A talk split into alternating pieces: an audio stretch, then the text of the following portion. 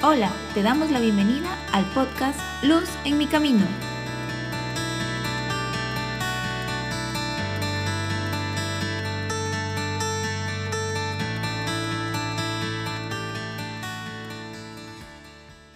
Del Evangelio según San Juan capítulo 17 versículos del 1 al 11. En aquel tiempo Jesús levantó los ojos y exclamó, Padre, ha llegado la hora. Glorifica a tu Hijo para que tu Hijo te glorifique. Tú le diste poder sobre todos los hombres para que tu Hijo te glorifique.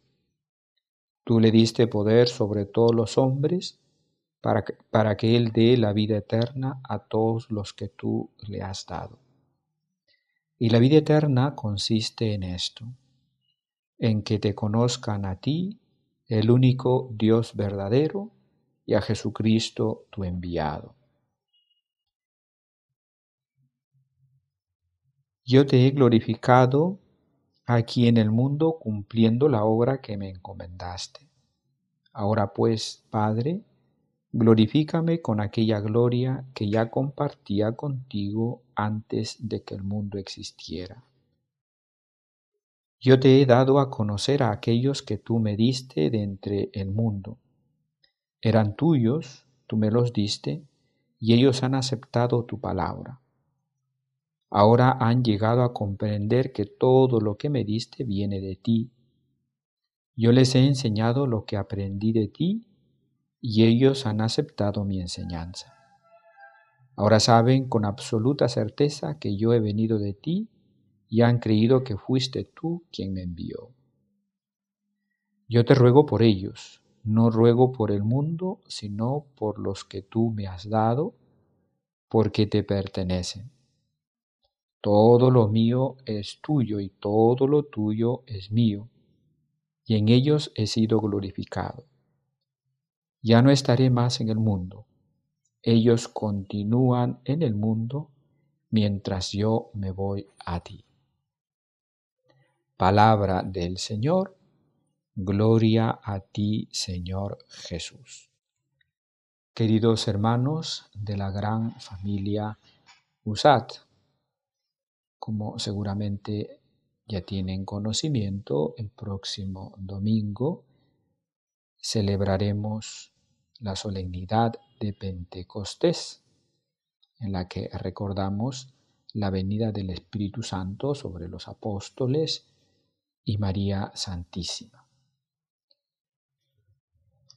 Desde la capellanía de nuestra universidad quisiéramos ofrecerles la reflexión del Evangelio del día como preparación para esta fiesta tan importante. El fragmento del Evangelio que la Iglesia nos ofrece hoy a la reflexión forma parte de lo que se ha venido a llamar la oración sacerdotal de Jesús. Como seguramente también tienen conocimiento, la labor del sacerdote en todas las culturas es la de ser un intercesor o un intermediario entre Dios y los hombres.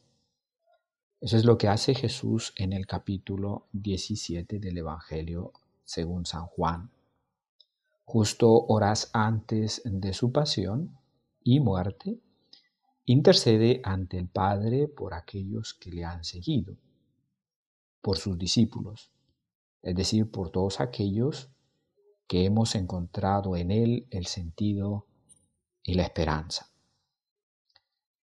En la primera parte de esta oración, Jesús se dirige al Padre.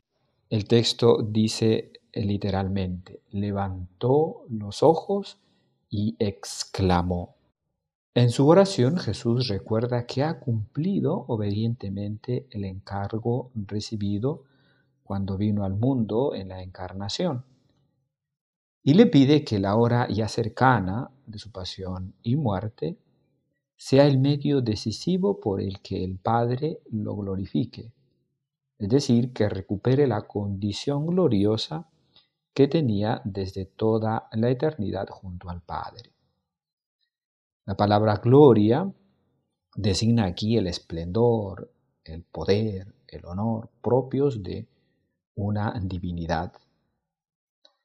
Aún más, la gloria que ahora pide al Padre debe demostrarse en el don de la vida eterna que Él quiere regalar a todos aquellos que crean en Él.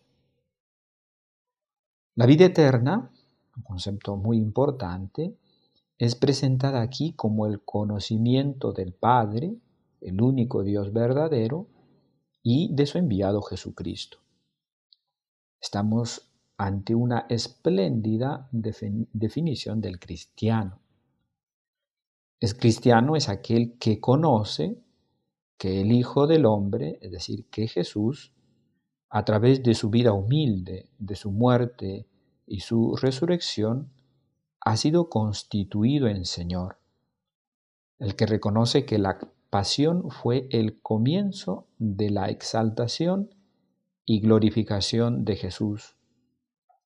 El que a través de Jesús ve al Padre y acepta una nueva forma de vida que es presentada con el nombre de vida eterna. La misión que Jesús encarga a sus discípulos pretende hacer posible y creíble todo esto. Es decir, que el discípulo de Jesús tiene que transparentar en sus palabras, en sus obras, en su quehacer cotidiano, esa vida donada por Jesús, la vida eterna. De esa manera, esa vida eterna se va incoando ya en este mundo. Cada día más cerca de la fiesta de Pentecostés, que le pidamos a Jesús, al Señor, que infunda en nuestros corazones los dones de la ciencia y de la sabiduría, para que podamos conocerle cada vez mejor, para que podamos gustarle cada vez mejor, para que podamos amarle cada vez mejor, para que podamos poseerle cada vez mejor. Que le digamos a Jesús, si me abandonas a mí mismo, poco después de haber leído estas palabras tuyas, consideraré más importante algo urgente que tengo que hacer y correré el riesgo de olvidarte. Que le pidamos también que nos conceda el don del consejo para que le busquemos y le conozcamos incluso en medio de las ocupaciones que nos esperan, eh, en las que estamos eh, inmersos.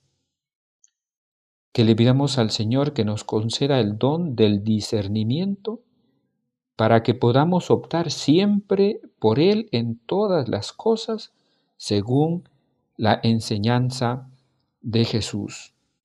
Que le pidamos nos conceda ver brillar la luz de su rostro en todo rostro humano, para que siempre le busquemos a Él y solo a Él.